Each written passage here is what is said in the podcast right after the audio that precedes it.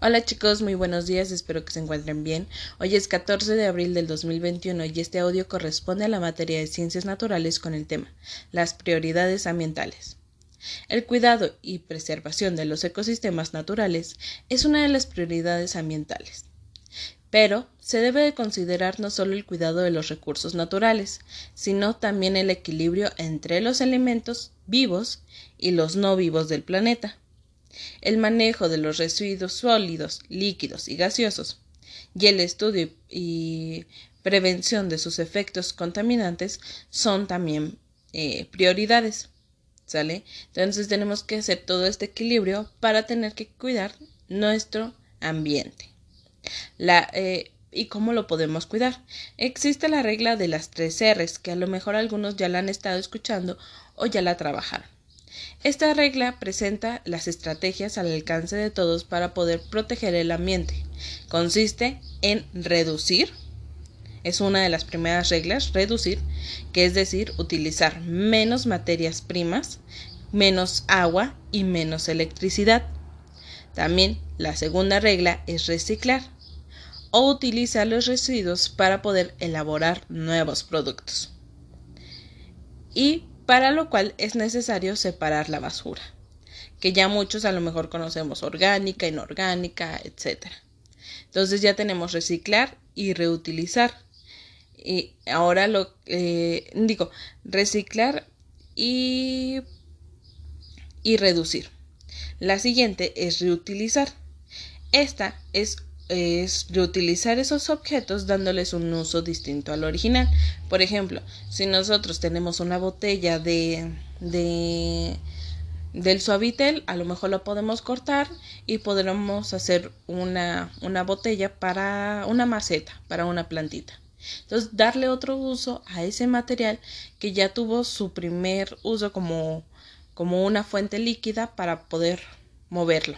Entonces, darle otro uso a cada uno de los materiales que a lo mejor no se pueden tirar directamente. Les vuelvo a repetir, la regla de las tres R's es reducir, reciclar y reutilizar. Bueno, con la idea de que ustedes trabajen las tres R's, o la regla de las tres R's más bien, vamos a fabricar un ecoladrillo. ¿Y cómo es este? Bueno, con apoyo del PET. El PET son todas esas botellas de plástico, todo ese plástico que ustedes también eh, trabajaban en algún momento en un concurso, no sé si lo recuerdan, a ver qué grupo juntaba más PET, más botellas y pues les daban un premio. En este caso, un ecoladrillo puede contener un volumen de basura que fuera de la botella podría ocupar hasta ocho veces más su tamaño normal. Un ecoladrillo es juntar todas esas pequeñas basuritas, la basurita de un chicle, la basurita, la bolsa de papel de unas papas, este, todo aquel, bueno, ahorita les voy a explicar más bien qué se puede meter, pero todo eso lo vamos a ir metiendo dentro de nuestra botellita. Para poder rellenarlo es necesario plástico, no basura este, orgánica ni papel. ¿Qué significa orgánica? Pues eh, la cáscara de un papel, de, de una fruta, etcétera. ¿Sale? Entonces lo que vamos a estar metiendo dentro de nuestra botella de PET es más plástico. ¿Sale? No papel ni basura orgánica. ¿Sale? Les vuelvo a repetir, no papel ni basura orgánica. En esta ocasión les voy a enviar un video para que también de esta forma ustedes vayan visualizando o vayan escuchando la información de manera más sencilla cómo se organiza o cómo se va metiendo este eh, toda la basurita dentro de nuestra botellita de PET. ¿Sale? El miércoles 21 el próximo miércoles van a estar presentando su avance de su primer ecoladrillo. Pero aquí les voy a dar una motivación. ¿Sale?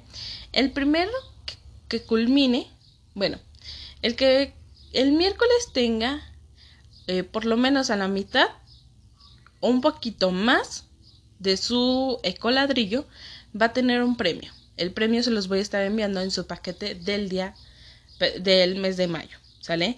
Entonces necesito ver esas evidencias el próximo miércoles para yo enviárselas si no me la envían el miércoles, antes del miércoles, no les voy a poder estar enviando su premio, ¿sale?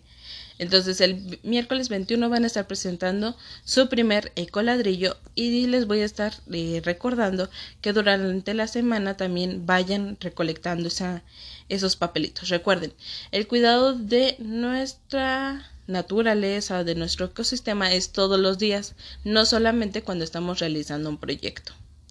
Al igual, les hago mención de que vayan juntando cinco o más, ¿sale?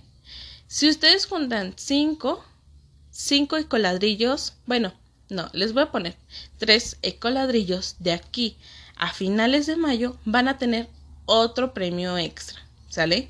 Además del que les estoy mencionando de aquí al miércoles.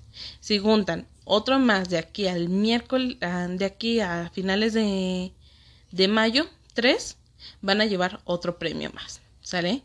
Entonces esa es la actividad que van a estar realizando. Les voy a estar enviando el video para que ustedes trabajen su ecoladrillo. Diviértanse mucho y cualquier duda estoy a sus órdenes.